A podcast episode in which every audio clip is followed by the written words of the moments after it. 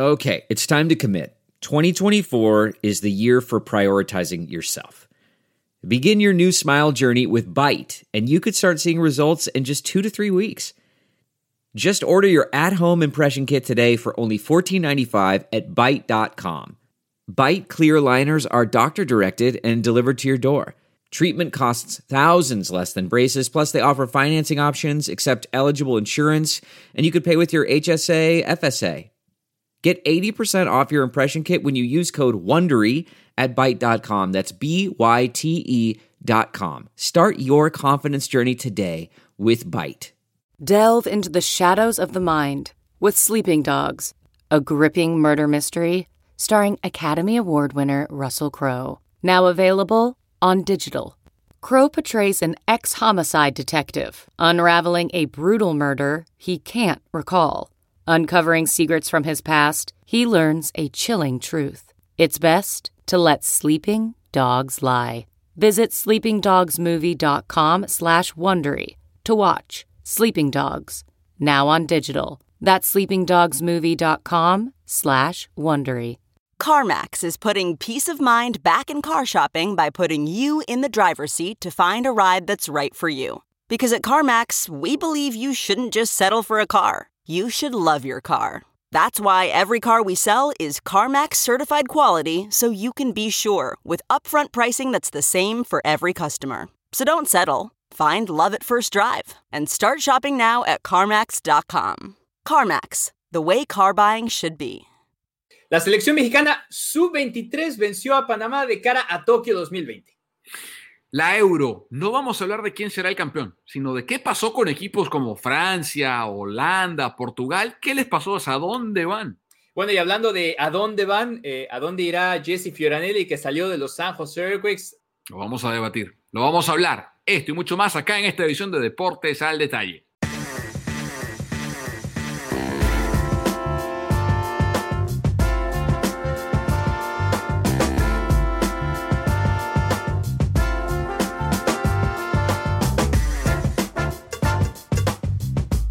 ¿Qué tal? Buenos días, buenas tardes o buenas noches, depende de la parte del mundo donde se encuentren. Él es Carlos Justiz. y es Carlos Mauricio Ramírez. Ah, ah, para ahora sí. Así, high five. Eh, eh. Eh, Pedro Andrade está en Salt Lake City, se sigue recuperando de la eliminación del Utah Jazz. los Phoenix Suns, por cierto, clasificaron a la final de la NBA. Hace un rato le ganaron a los Clippers, que siguen sin ir a la final de la NBA. Así que Chris Paul, por primera vez, va a una final de la NBA. Pero eso lo hablaremos en otro podcast. Vamos a hablar de México, de la selección olímpica de México. Carlos, que le acaba de ganar 3 a 0 a la selección panameña. Y te confieso que yo viendo el partido, lo que hacía era pensar en Qatar 2022. Qatar 2022. Porque creo que los olímpicos le va a ir muy bien a la selección mexicana. Y lo que hacía era pensar cuántos de estos futbolistas que estamos viendo van a ser nucleares en el equipo del Tata Martino para Qatar. ¿Cuántos van a ser?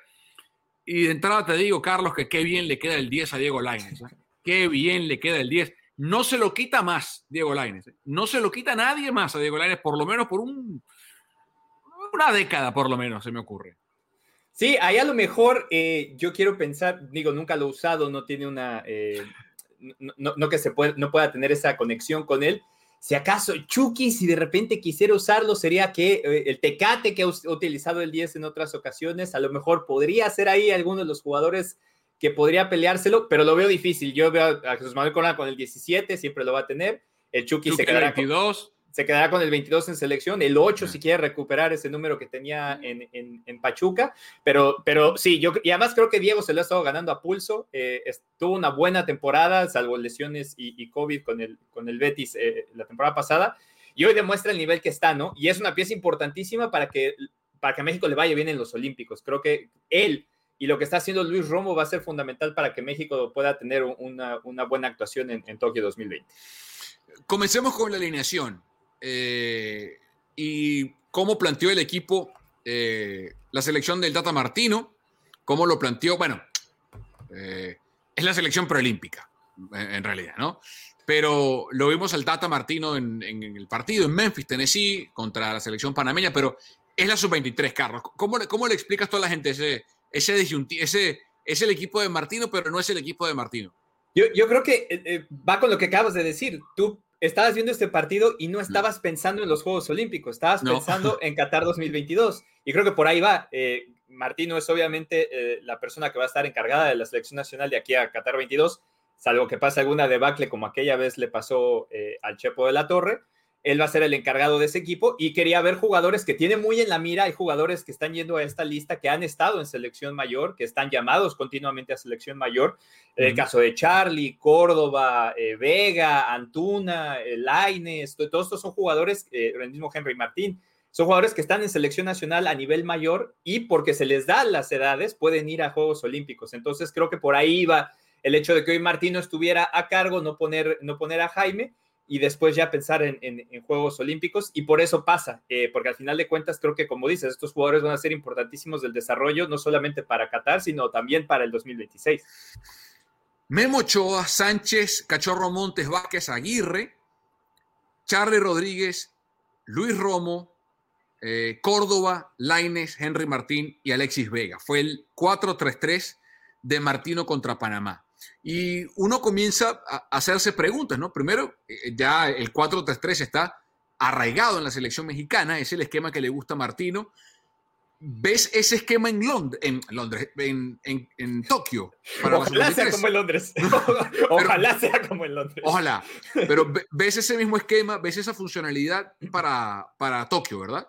Sí, eh, Jaime Lozano lo usó en el preolímpico, eh, eh, ese es el esquema con el, que, con el que se gana el boleto a Tokio, lo siguió utilizando en los partidos de preparación que acaba de tener en, Marbella con, este grupo de jugadores, a lo mejor no estaban todos, no estaban los refuerzos y no estaba, no estaba Diego, pero es, básicamente como, como quiere afianzarse. Y creo que tiene muy buenas cosas ese, ese 4-3-3 por los nombres que lleva y sobre todo que una cosa que yo creo, y después de revisar también a las otras selecciones olímpicas, que o por ahí obviamente va a haber unas que van a ser muy fuertes y que, van a ser un, escollo importante para la, para la, selección mexicana, en caso de pensar en, medallas, que obviamente uno no puede, no puede brincarse, hay que pasar primero el grupo, tiene un grupo complicado con el anfitrión, con la selección francesa, que para mí es una de las favoritas, con jugadores muy, muy interesantes como Camavinga, por ejemplo, eh, el mismo... Florian Tobán.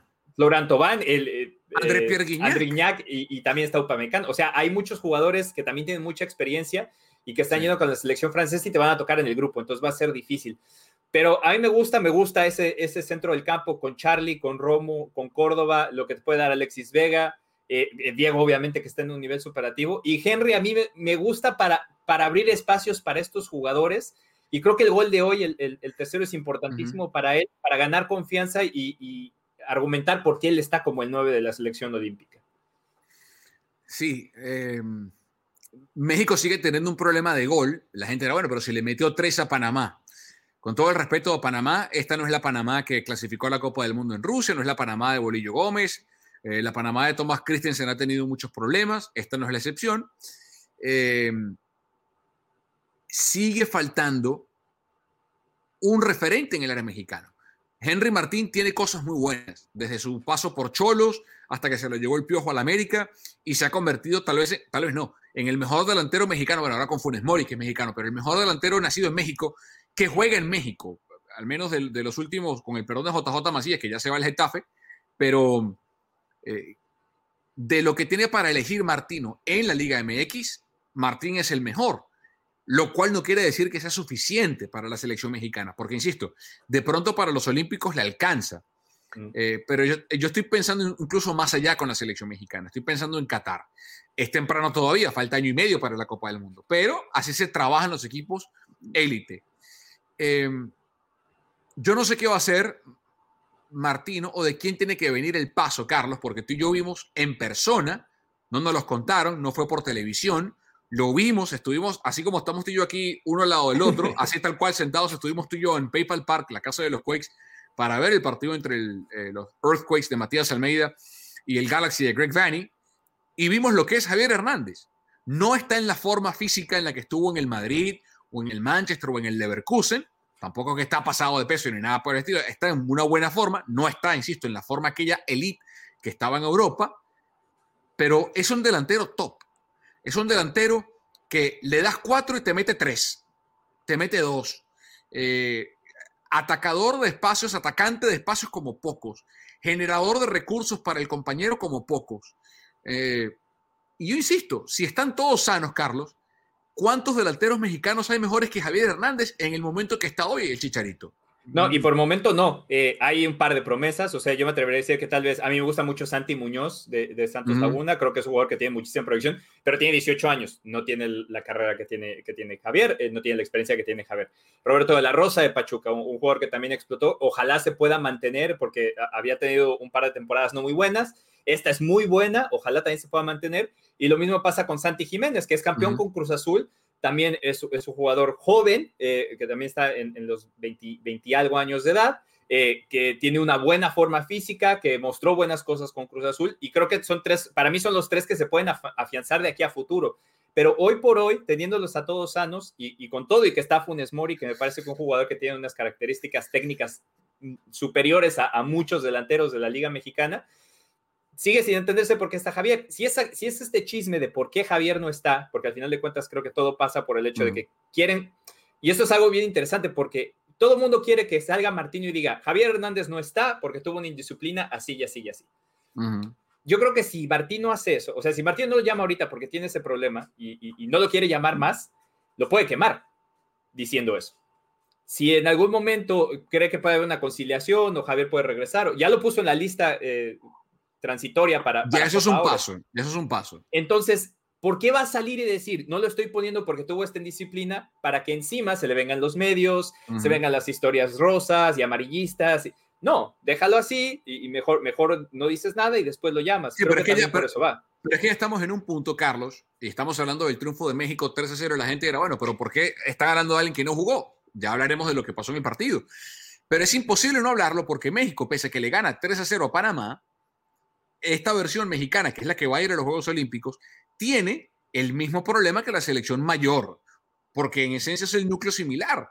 Eh, hay un delantero top que se llama Raúl Jiménez, que por algo juega en donde juega en la Liga Premier, en el Wolverhampton, y el salto de Raúl Jiménez a los que están por abajo es muy pronunciado. Entonces hay una Raúl Jiménez dependencia en el tri. ¿Qué pasa con cualquier jugador élite en cualquier selección del mundo élite? Hay Neymar dependencia en Brasil, hay Messi dependencia en Argentina, eh, hay Mbappé dependencia en Francia, si no vean lo que pasó, y así sucesivamente, ¿no? Eh, no quiero decir que Jiménez está al nivel de lo que acabo de mencionar, pero toda selección del mundo tiene una dependencia de su mejor jugador en algún puesto en específico, ¿no? Costa Rica tiene Keylor Navas dependencia. Eh, el tema está que México tiene cómo suplir o cómo llenar esas vacantes. Y lo que remarca más lo que está pasando ahorita es que Javier anda bien, porque nadie pedía a Javier cuando estaba mal el año pasado en el Galaxy.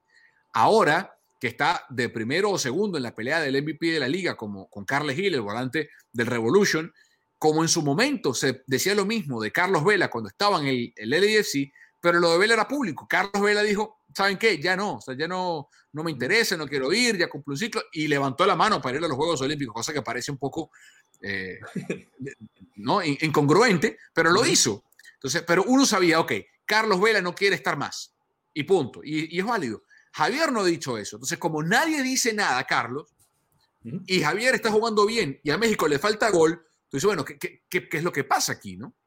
Y, además, todavía, eh, porque obviamente siempre vienen las críticas al, hecho de que juegue en MLS, ¿no? Que mm. meter 10 goles en MLS como...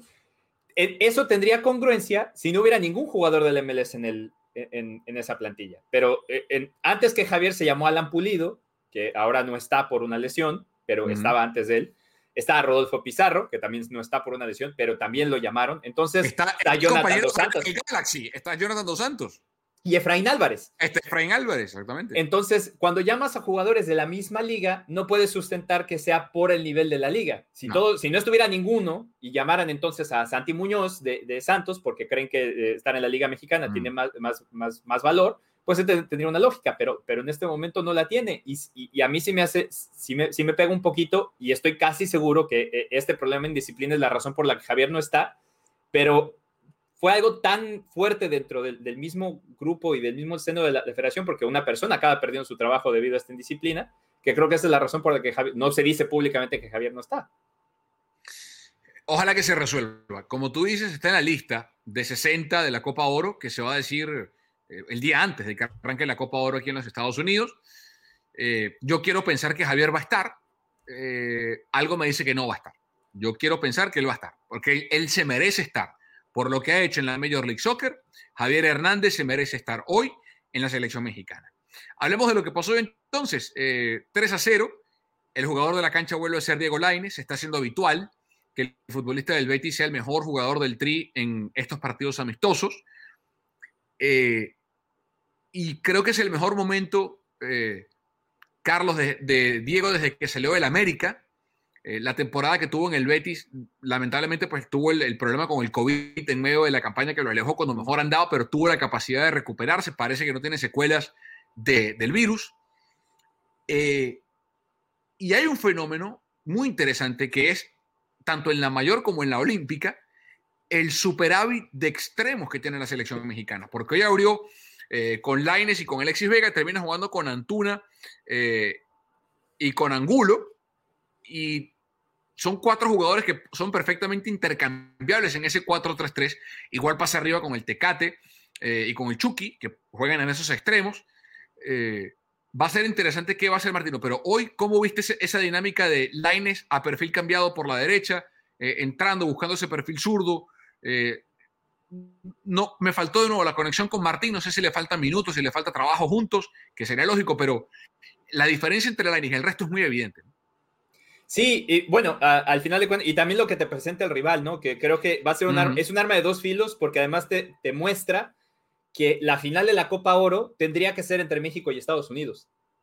Eh, está, o sea, está cantado, porque si, si la selección sub-23 mexicana, porque es la sub-23, puede ganarla la mayor de, de, Panamá hoy, quiere decir que la mayor de México debe poder ganarle, básicamente poder pasar eh, eso, eh, esas, esas partes rápido en, en, lo que es Copa Oro. A lo mejor, para mí, la que está jugando mejor en este momento de las selecciones centroamericanas es Honduras. Si se encuentra Honduras por ahí antes, será la, la más difícil pero todo pinta para que México tenga que llegar a, la final, ¿no? Entonces eso ya te lleva un poquito de extra. Obviamente esa presión siempre estaba, porque México se supone que está llamado a ganar ese torneo, pero ahí va a estar. Y, creo que el problema es que Panamá no te presenta mucho, eh, te disfraza algunas cosas, pero hay, hay, cosas que sí funcionan, como el hecho de ver jugadores de, mayor estatura, de, mayor eh, tiempo jugando al fútbol, que ves a estos jugadores sub-23 que tienen un par, algunos tienen ya bastante tiempo en, primera división en México, respondiendo en los mano a manos, ganando los espacios, sabiendo cómo abrirlos. El primer gol de, el, gol de Laines es bastante bueno con Luis Romo tirando un balón de esos largos que nos está acostumbrando Cruz Azul. Después Diego no controla bien, pero, pero resuelve bien después de no hacer un buen control. Entonces, ese tipo de cositas tendrán que irse puliendo. Ganar un, gol contra una selección como Panamá a balón parado es importante para México. México que siempre sufre a, balón parado. Y tuvo el cachorro.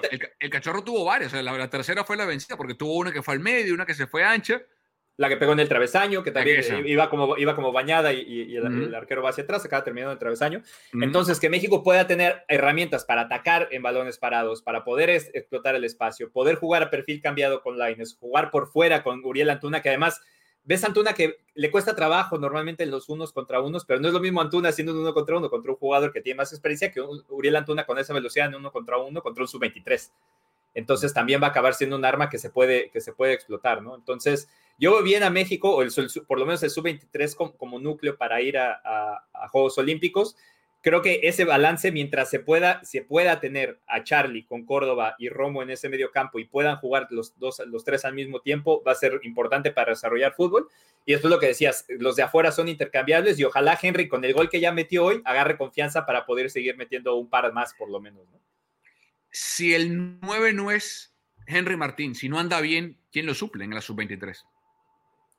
Eh, en la lista está Santi Muñoz, ¿no? Santi Muñoz para mí sería el, Pero, o sea, te digo, la así como pasó con Oribe en el 2012, la responsabilidad en el 2020-21 va a ser para, para Henry Martín. O sea, sí, y los refuerzos están para eso. Pero digo, eh, Memo Ochoa, la diferencia de Ochoa a Jurado, por ejemplo, eh, es importante pero creo que es incluso más importante de, Martín al que le sigue, en, esa posición en particular. porque es tan importante el trabajo que hace Martín para, para ganar espacios, para mover la última línea, para fijar los centrales, para hacer movimientos de distracción y ocupar espacios para justamente que el central venga a la mitad de la cancha y gane espacio para que eh, Romo meta un pase de profundidad para Laines como terminación del gol, para que el propio Romo pise el área, para que Córdoba entre desde segunda línea, eh, o el propio Charlie, porque vimos una pelota que le pone Laines a Charlie atacando un espacio que genera justamente Martín sacando el central y lo ataca ese espacio Charlie.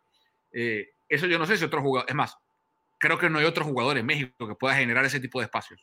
al final de cuentas, lo que va a terminar pasando, creo yo, después de ver lo que, lo que fue el preolímpico, sería jugar con Alexis Vega de falso 9 en el preolímpico mm. que estuvieron arrancando con, con, Alexis en esa posición, precisamente haciendo esa función para entrar por fuera. En ese entonces Córdoba era el que estaba jugando por, un lado por fuera y Antuna por el otro. Ahora vas a tener a Diego, eh, puedes poner ahí a Angulo en, esa misma posición. Y esa sería tal vez la rotación que puede hacer Jaime Lozano si es que necesita abrir un poquito el, espacio, creo. Bueno, México le ganó 3 por 0 a Panamá, la México sub-23 del Tata Martino y Jaime Lozano en un dúo olímpico premundialista eh, que va para la historia y ya comenzamos a ver también los matices de la México que viene, ¿no? Porque eh, es lógico que en el esquema de Martino, primero es lógico y aparte afortunado que cuente Martino con piezas como para, no tengo el Chucky ni tengo el Tecate porque no es fecha FIFA ni, ni lo amerita, eh, pues tengo a Antuna, tengo a Vega, tengo a Laines, tengo al Canelo para ponerlos en ese mismo puesto y no, y no pasa nada con el andamiaje del equipo. Eh, gana 3 por 0. Vamos a ver qué pasa ahora de cara a los Juegos Olímpicos. Todavía falta un, trayecto y tú vas a estar allí para contarle a todos los Estados Unidos desde Tokio. Vas a estar siguiendo minuto a minuto, partido a partido, lo que haga el tri de Jaime Lozano. Ojalá que con una medalla de oro colgada en el cuello, partner. Ojalá, ojalá sí sea. Además, eh, corremos con la suerte. Digo, eh, para, los, que, los que no saben, en el, grupo, en el grupo del olímpico que va a estar siguiendo la selección mexicana, Está nuevamente Andrés Cantor con Manuel Sol, ellos van a estar narrando los partidos y Casiro Llamas va a estar, que, siempre ha sido la sombra de la selección nacional, Casiro va a estar siguiendo a la selección. Los tres primeros partidos de México van a ser en Tokio, entonces vamos a poder estarlo siguiendo ahí de cerca para, para traer lo que pase.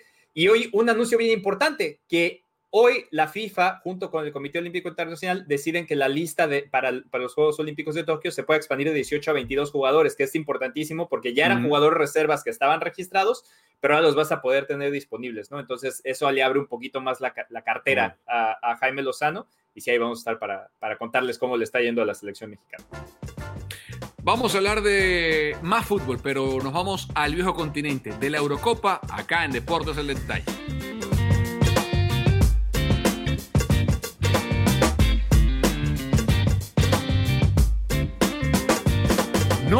Hablar de quién la va a ganar, porque hay candidatos muy marcados. Queremos ir al revés, vamos a ir a contracorriente. Vamos a hablar de qué pasó con los que no la van a ganar. Eh, ¿Qué vimos de las elecciones que se han quedado en el camino? ¿Hacia dónde apuntan estas elecciones que eh, dejaron? Por ejemplo, a mí se me ocurre empezar con la que deja el trono vacante, con Portugal. Eh, Portugal ganó la Eurocopa pasada sin jugar bien, pero sin jugar mal tampoco. No fue la Grecia del 2004, pero tampoco fue la España del 2008, ¿no? O del 2012. 2012. Que, que, le pasó por encima a todo el mundo, ¿no? Estuvo más cerca de Grecia que de España. Me refiero a la que la ganó en el 2016. Esta estaba para mí más cerca de España, de, de, ese estilo de juego, porque tenía piezas como Diego Llota, como Bruno Fernández, obviamente Cristiano, Renato Sánchez, que para mí termina fortalecido en la Copa, en Eurocopa, pero le faltó a Portugal. Terminó tercera en el grupo con Francia y con Alemania. Le tocó eh, pelearse en, su eliminación y quedar fuera ante una selección belga que eh, hace las cosas bien, que trasciende pese a las lesiones, porque se queda, quién sabe hasta cuándo, sin, Kevin De Bruyne y sin el eternamente lesionado Eden Hazard desde que se fue al Madrid. Pero a mí, Carlos, la sensación que me queda es esta. El ciclo de Fernando Santos va a terminar.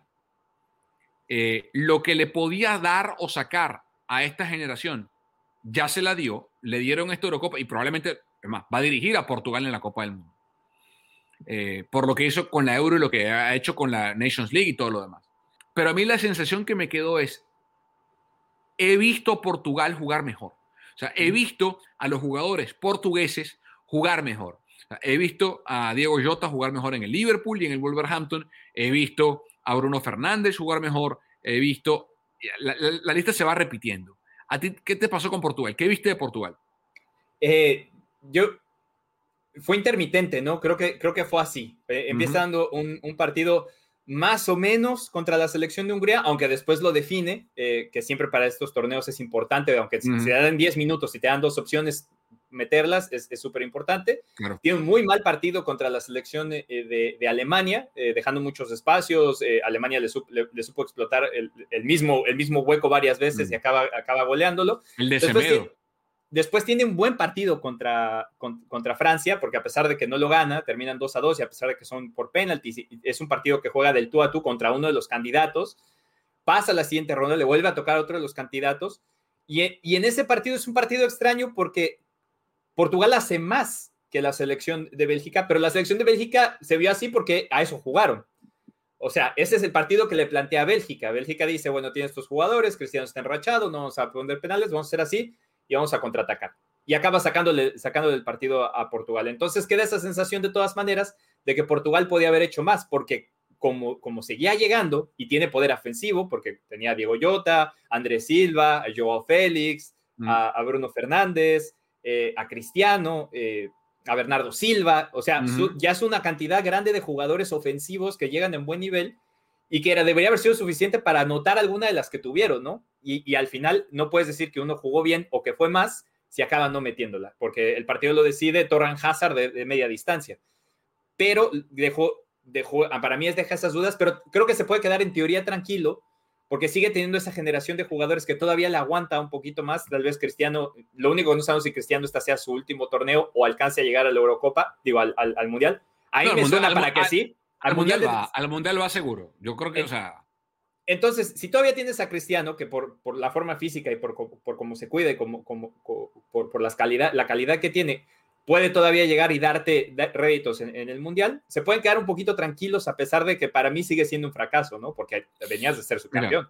en ese partido, fíjate lo raro de ese partido, patearon 23 veces al arco los portugueses, por solamente 6 de los belgas de los 23 remates, 14 fueron desviados, porque el, remate, hay que diferenciar remates de remates al arco.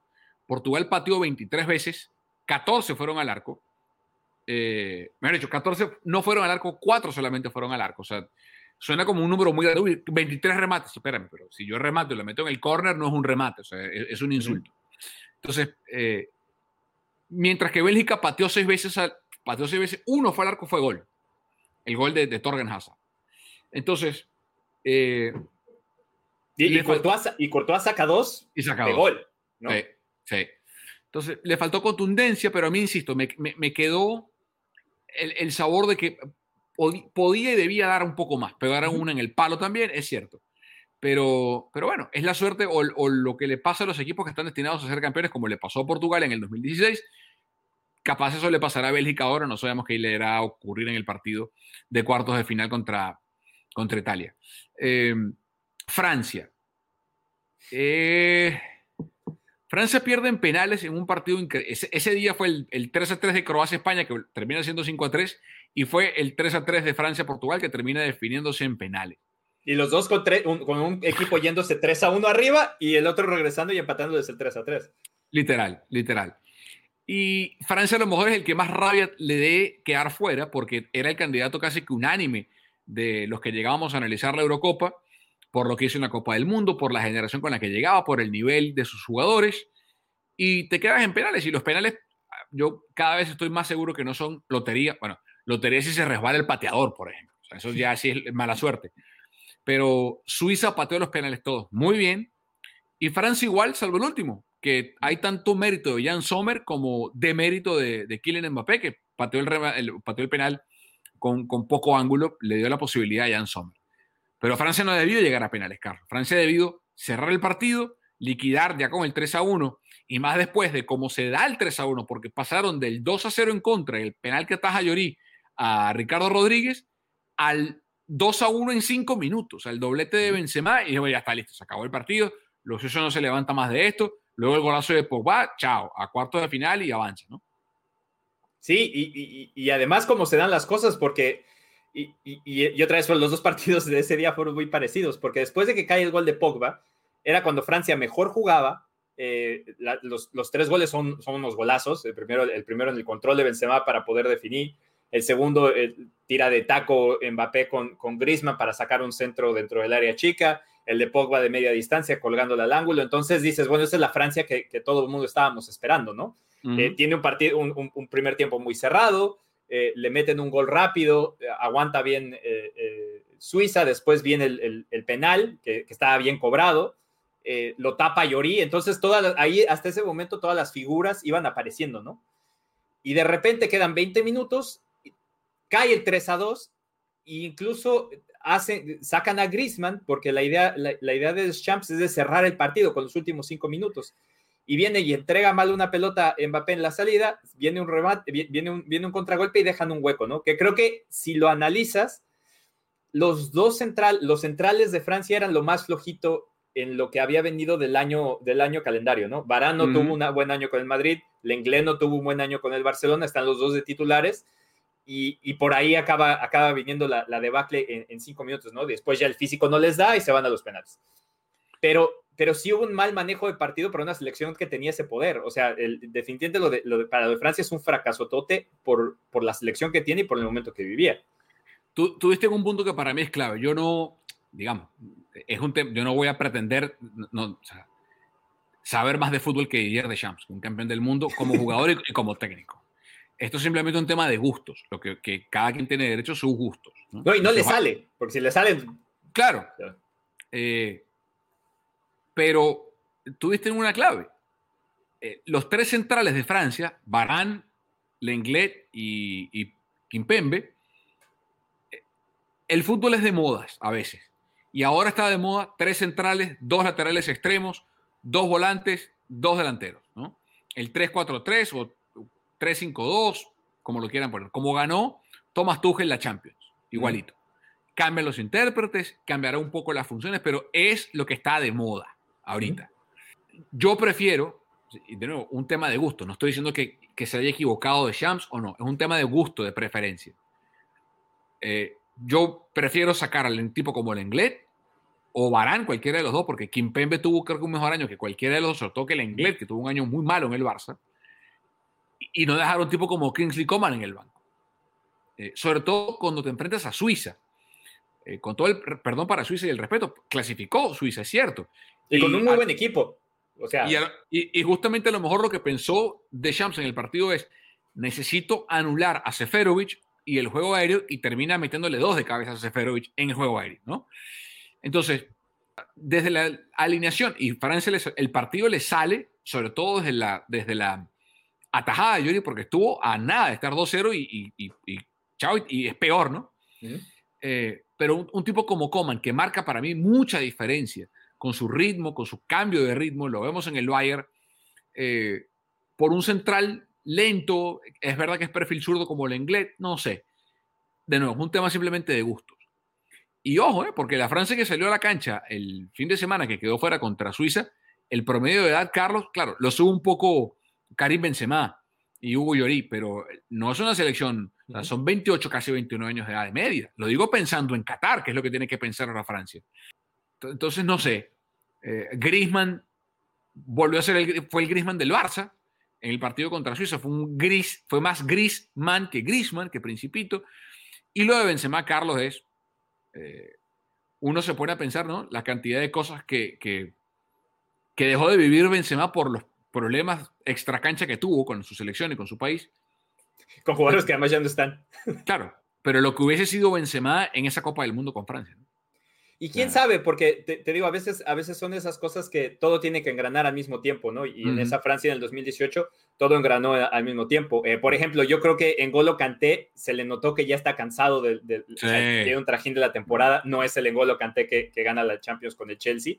Eh, y, por eso es importante que los jugadores tengan rotaciones y que puedan, que puedan descansar.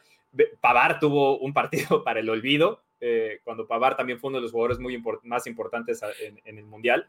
Entonces, esas cositas se te van cayendo, pero lo mismo, eh, es una gran decepción para Francia, es una gran decepción para, para Mbappé en, específico, porque acaba siendo, se acaba siendo el villano pero les da la oportunidad de que otra vez tiene una generación muy buena. Para mí sigue siendo uno de los favoritos para ganar el mundial que sigue, siempre y cuando este mismo grupo pueda mantener el nivel, porque al final de cuentas, eh, por nombres, cuando uno ve los nombres, los nombres pueden ser muy buenos, pero tienen que rendir en la cancha y eso a veces no, se junta. Y fíjate que para el Mundial, por ejemplo, yo te, pronostico de una vez, para el Mundial, ni Mbappé va a estar en el PSG, ni Griezmann va a estar en el Barça, es lo más probable. Eh, Barán no va a estar en el Madrid, se va del Madrid. O sea, eh, eh va a seguir en el Chelsea. No, hay muchas partes que se mueven en este rompecabezas con Francia que no sabemos cómo va a llegar. Giroud yo creo que no va a estar más. Camavinga debe entrar en esta generación. Holanda. Holanda fue Holanda, ¿no? no, fue peor que Holanda, porque de nuevo, hablando de los tres centrales, dos carrileros, dos volantes de contención, ellos juegan con un falso 9 que es Vinaldum, o jugaron con un falso 9 como, como, como Vinaldum, un falso 10, porque Vinaldum, el falso 9 era de Pai y Daniel Malen. El problema de Holanda es, es de Bur, y ya no está de Bur. Eh, yo no entiendo cómo sigue teniendo oportunidades para dirigir en la elite Frank de Boer. invito a que alguien consiga a un técnico con más fracasos en distintos niveles y que siga recibiendo oportunidades como las de Frank de Boer. Dirige, no sé si más por lo que logró en el Ajax, porque fue campeón con el Ajax varias veces en la Eredivisie como técnico, o si porque se llama Frank de Boer y la gente tiene como que este eh, todavía queda algo en el, en, el, en el baúl de los recuerdos de lo que fue, que fue un grandísimo futbolista con el Ajax, con el Barça, con la, selección. Pero no es un buen técnico. O sea, lo vimos en el Atlanta United, lo vimos en el Inter, lo vimos en el Crystal Palace y lo vimos en Holanda. O sea, lo, y es muy marcada la diferencia de lo que hizo esta misma Holanda con Kuman y esta misma Holanda con De Boer. Eh, República Checa le manejó el partido tranquilo. Más allá de que hay dos momentos que rompen el partido, el gol que se come eh, increíblemente Malen y, el, y a los dos minutos, eh, o sea, tiene un mano a mano Malen que, lo, eh, que increíblemente lo perdona y en los dos minutos se hace expulsar eh, de Ligt de forma irresponsable. Eso no es culpa de Debur, es cierto, pero ya de antes el, el equipo venía chueco. Entonces, Holanda tiene que, de alguna forma, volver, así como Italia, no volvió al abrevadero, sino que lo cambió. Holanda creo que tiene que hacer una combinación de volver a su origen ideológico de la cancha, del fútbol, de su entendimiento colectivo, pero al mismo tiempo cambiar hacia la evolución, que con De Boer no se logró, evidentemente, y decide renunciar una vez que queda eliminado por República Checa, que le tiene la mano, la medida tomada a Holanda en partidos oficiales a, mí desde el principio, con todo y que calificó eh, rápido, ¿no? Califica con los dos, eh, sus primeros dos partidos, estaba ya en la segunda ronda. Ahí entonces me dejaba dudas, la selección holandesa no la tenía yo entre las favoritas. Eh, creo que en el funcionamiento había cosas que, que, sí, de repente había destellos, de repente se hacían buenas jugadas, aparecía Winaldum, aparecía Depay, algunos de los jugadores que estaban por fuera se, veía bien, pero a secas.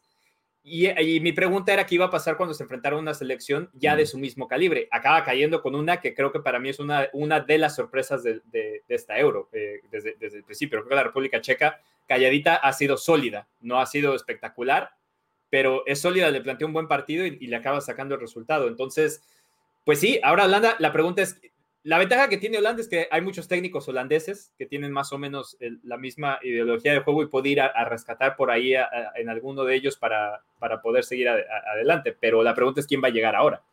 Sí, el Eric Ten Hag, el técnico lo mejor del Ajax, que, que, que recale ahí, pero no sé, no sé.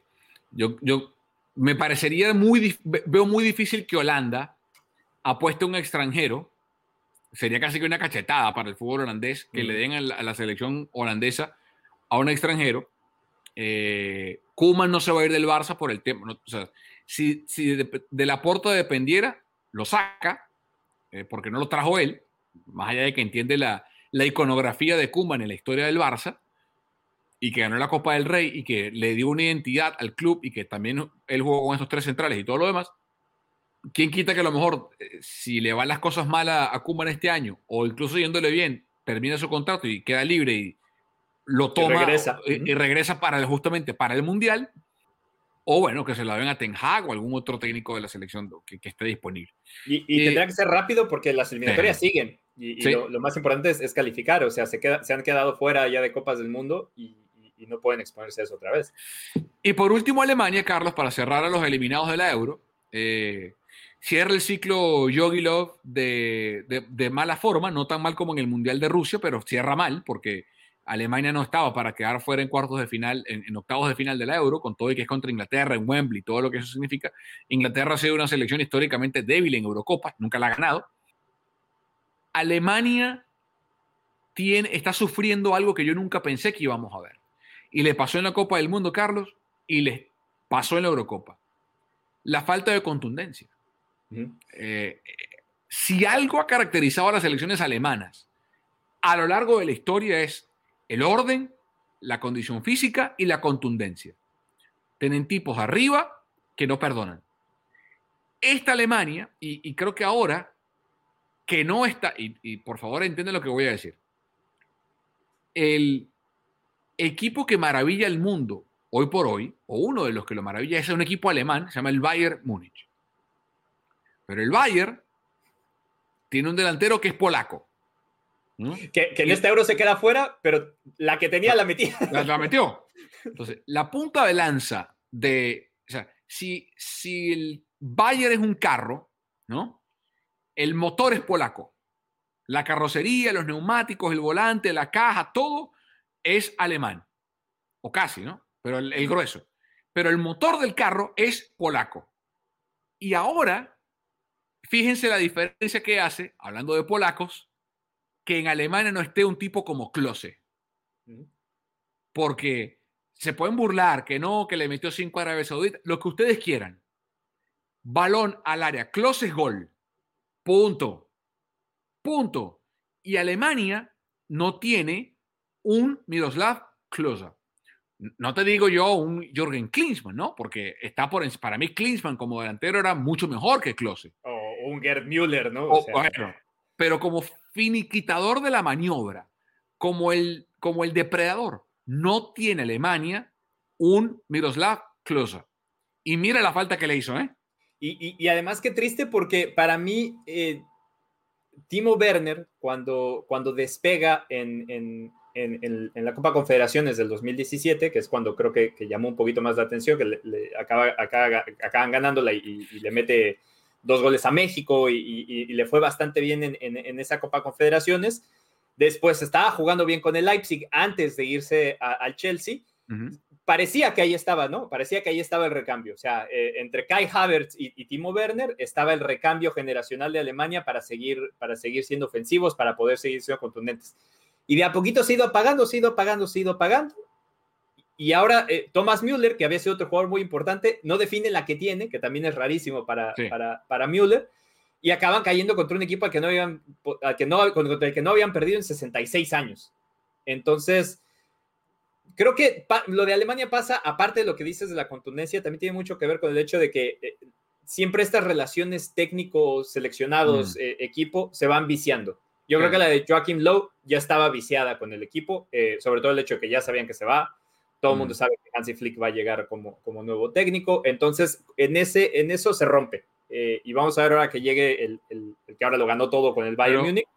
Cómo, mete la mano y cómo va a cambiar el equipo alemán de aquí para Pero ese es, el ese es el tema que tiene que resolver Flick de aquí a Qatar. Alemania viene el Mundial. Pero el Dortmund tiene un delantero centro noruego y el Bayern tiene un delantero centro polaco. O sea, no hay un delantero centro porque Timo Werner, si pudiera Abramovich mañana entregarlo no porque no sea un buen jugador. Si lo puede, si lo puede entregar al Dortmund y 60, 80 millones de euros por Haaland, lo hace sin chistar. Es un buen atacante. No es un tipo como Close, que la que tiene, pum, vas a sacar al medio. No lo tiene. Bueno, para cerrar nos quedan cinco minutos. Para cerrar, vamos a hablar de los San Jose Earthquakes acá en Deportes el Detalle.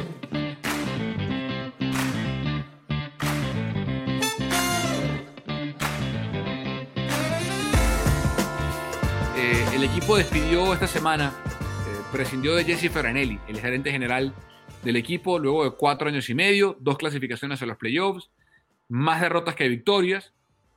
Hay muchas formas de verlo. Almeida creo que por respeto, porque fue quien lo trajo al, programa y el proyecto de los Quakes, eh, y al medio ha demostrado ser un tipo de, mucha calidad humana, de mucha educación. Eh, no, no lo tiró, no lo aventó por un barranco, por un, ¿no? lo aventó debajo de un autobús a Fioranelli, ni mucho menos. Pero creo que las fallas de Fioranelli y de Almeida en conjunto son evidentes dentro de las limitantes económicas que tiene San José, porque San José no va a ir a gastar 6, no le va a pagar un sueldo de 6 millones de dólares, que es lo que gana Javier Hernández en la MLS, a ningún futbolista. No es, no es el método de, operación de este equipo, no tiene esa cartera, o si la tiene no quiere usarla, ¿no? Pero es cierto que en el departamento de escauteo o de confección de plantilla, que es responsabilidad principal de Fioranelli con Almeida, porque es de los dos, fallaron, Carlos. no, no hay, por ejemplo, no se justifica que un jugador como Andy Ríos, que es el segundo mejor pagado del plantel, haga lo que está haciendo. no está jugando como el segundo jugador mejor pagado del plantel, ni como el tercero, ni como el quinto, ni como el décimo. no, está haciendo lo que debería, para lo que se le contrató a, Andy Ríos, ¿no? Y además sin ningún impacto tampoco, tampoco mediático y, fuera, porque, por ejemplo, podríamos en determinado caso justificar eh, por qué está Osvaldo Alanís y está eh, Eduardo López en el equipo, ¿no? Porque tienen un impacto directo en, la visibilidad del equipo, en el seguimiento que le da la prensa, en el seguimiento que se le da a nivel nacional, que deja de ser un equipo local. Entonces, por ahí podría decir, bueno, esa es la apuesta y, bueno, si no, se han, si no se han juntado ahí los factores, puede ser. Pero en el caso de Andy Ríos, ni uno ni lo otro. Eh, Andy Ríos no es de los jugadores más seguidos del club, eh, no rinde con buenos números. Y, a todos los técnicos le pasa, porque también es, es, fácil, es fácil verlo desde afuera en, ese sentido, en, bueno, me equivoqué y, estamos señalando una de las tantas llegadas que ha tenido los San Jose ¿no? Y se vuelve un conjunto de decisiones entre directiva, que en este caso vendría a ser Fioranelli, y cuerpo técnico, pero también la, gerencia de arriba y los dueños, ¿no? Porque una, una de las cosas que a mí me pregunta, que me preguntan seguido en redes sociales y, a, ti también de, todo el tiempo, y, ves que la, gente dice, es que necesitamos otros dueños. Primero, los dueños no se dan en árboles. Nadie va, o sea, si mm. hubiera alguien realmente interesado con mucho capital para llegar y comprar, comprar a los pues ya lo hubiera hecho. No, no, no se puede, un equipo no se va a vender. No, creo que John Fisher esté atado a los Quakes como está atado a los Atléticos de Oakland, por ejemplo. Y, además, eh, si, si, tuviera, la, o sea, si él tuviera la opción para venderlo, lo vende, pero no es algo que uno hace. Uno no agarra una franquicia y la comienza a vender al mejor postor, no es algo que existe porque entonces querría decir que lo que quieres hacer es disolver la, disolver la franquicia para que exista otra. Ese no es el caso. Entonces no vas a encontrar un dueño nuevo. Dicho esto, el dueño que está lo está manejando de una cierta forma, obviamente le reditúa, porque si, si fuera un muy mal negocio ya se hubiera deshecho del equipo también. Entonces, primero eso no va a cambiar. Y segundo, yo, yo lo que siempre me, que me cuestionaban es que yo decía, es que yo no sé qué tanto Fioranelli tiene, tiene voz y voto Primero en el presupuesto y cómo manejar ese presupuesto. Porque sí, sí se va a equivocar, pero si me estás diciendo, solamente tienes esta cantidad de dinero, poca, para ir a buscar jugadores, el grupo de scouteo y todos vamos a ir a buscar lo que está más accesible y lo jalamos. Y lo más seguro es que si estamos viendo dentro de la parte de abajo del barril, pues no va a ser fácil encontrar algo bueno, ¿no? Entonces, por ahí viene eso. Eh, yo, el error con, con, Ríos en, particular viene más, yo creo, más por el salario, porque son los jugadores que más gana del equipo, que por el, el hecho que, mejor pagado. Es el segundo mejor pagado que lo hayan traído. Sí, sí. Eh, han tenido aciertos, como por ejemplo, para mí Espinosa es un acierto, más allá de que no ha tenido una buena temporada Kristen, como él esperaba. Para mí es un acierto. Eh, Judson, para mí ha sido un acierto, lo que, lo que ha jugado. Lo de Remedy ha sido un acierto. Eh, Alanis ha tenido problemas con las lesiones. Fierro eh, ha tenido altibajos, pero no creo que ha sido un jugador malo. Eh, pero en general, digo, en cuatro años y medio el equipo calificó dos veces a playoff y trajo a Matías Almeida, que, fue, que es como que la gran, el gran estandarte de la gestión de Ferranelli, convencer a un tipo como Almeida en, en, el pico de su rendimiento, o como estaba, más allá de que sale de Chivas cuando Chivas no estaba pasando por un momento, era un técnico muy codiciado y por los motivos que sean, Fioranelli convenció a Almeida de venir a San José y eso va a quedar para bien o para mal en el, en el resumen, en el currículum vitae de, de Fioranelli, que siempre fue muy atento con nosotros, que siempre fue una gran persona. La que hemos visto este fin de semana. Que se comportó muy bien siempre. Hay otras cosas que a mí me gustaría conversar con Fioranelli fuera, o sea, frente a la cámara, ya que no está por ejemplo, qué pasó con las canchas de entrenamiento del equipo, qué ha pasado con, las, con el proyecto de la Casa Club, con el proyecto de masificar la infraestructura de, de los San José Earthquakes, que básicamente sigue siendo la misma hoy, hace, yo hablo de hace casi tres años que llegué a San José, y es la misma, o sea, las canchas son las mismas. Hay un estacionamiento nuevo que se construyó, que tiene un valor. También la pandemia en el medio obviamente afectó y eso no, no se puede tapar eso con un dedo. La insurgencia de Kate Cowell aparece en medio de todo esto. Hay jugadores que van surgiendo de la academia, pero eh, el equipo no anda bien. Y, creo que termina Carlos, termina Fioranelli siendo víctima de sus palabras, porque en más de una oportunidad ante los medios de comunicación habló de fichajes, habló de llegadas importantes, habló de que esto iba a cambiar y no llegaron esos fichajes importantes porque la Chofis es un jugador interesante, pero o, tenemos conceptos distintos de lo que es un fichaje importante o, los que él pretendía, como el de Miguel Layún, que se cayó casi que a última hora, eh, y eso hay que ver cuánto recae en Fioranelli y cuánto recae en la otra parte, en la contraparte, que en este caso eh, era el Monterrey cuando estaba Miguel en Monterrey. Lo cierto es que creo que es algo que se le puede achacar a Fioranelli. El, el, el, las pocas veces que prometió eso en específico con los fichajes, o una afición que está tan ávida de vernos, y más cuando empiezas a ver Chicharito el Galaxy, Pizarro al Inter Miami, Celarayán se va al Columbus Crew, Bow llega al Revolution, eh, Higuaín al Inter Miami, y así va la cosa, ¿no? Y así va, y así va, y ajá, y el aficionado de aquí dice, ajá, bueno, ¿y, y cuándo?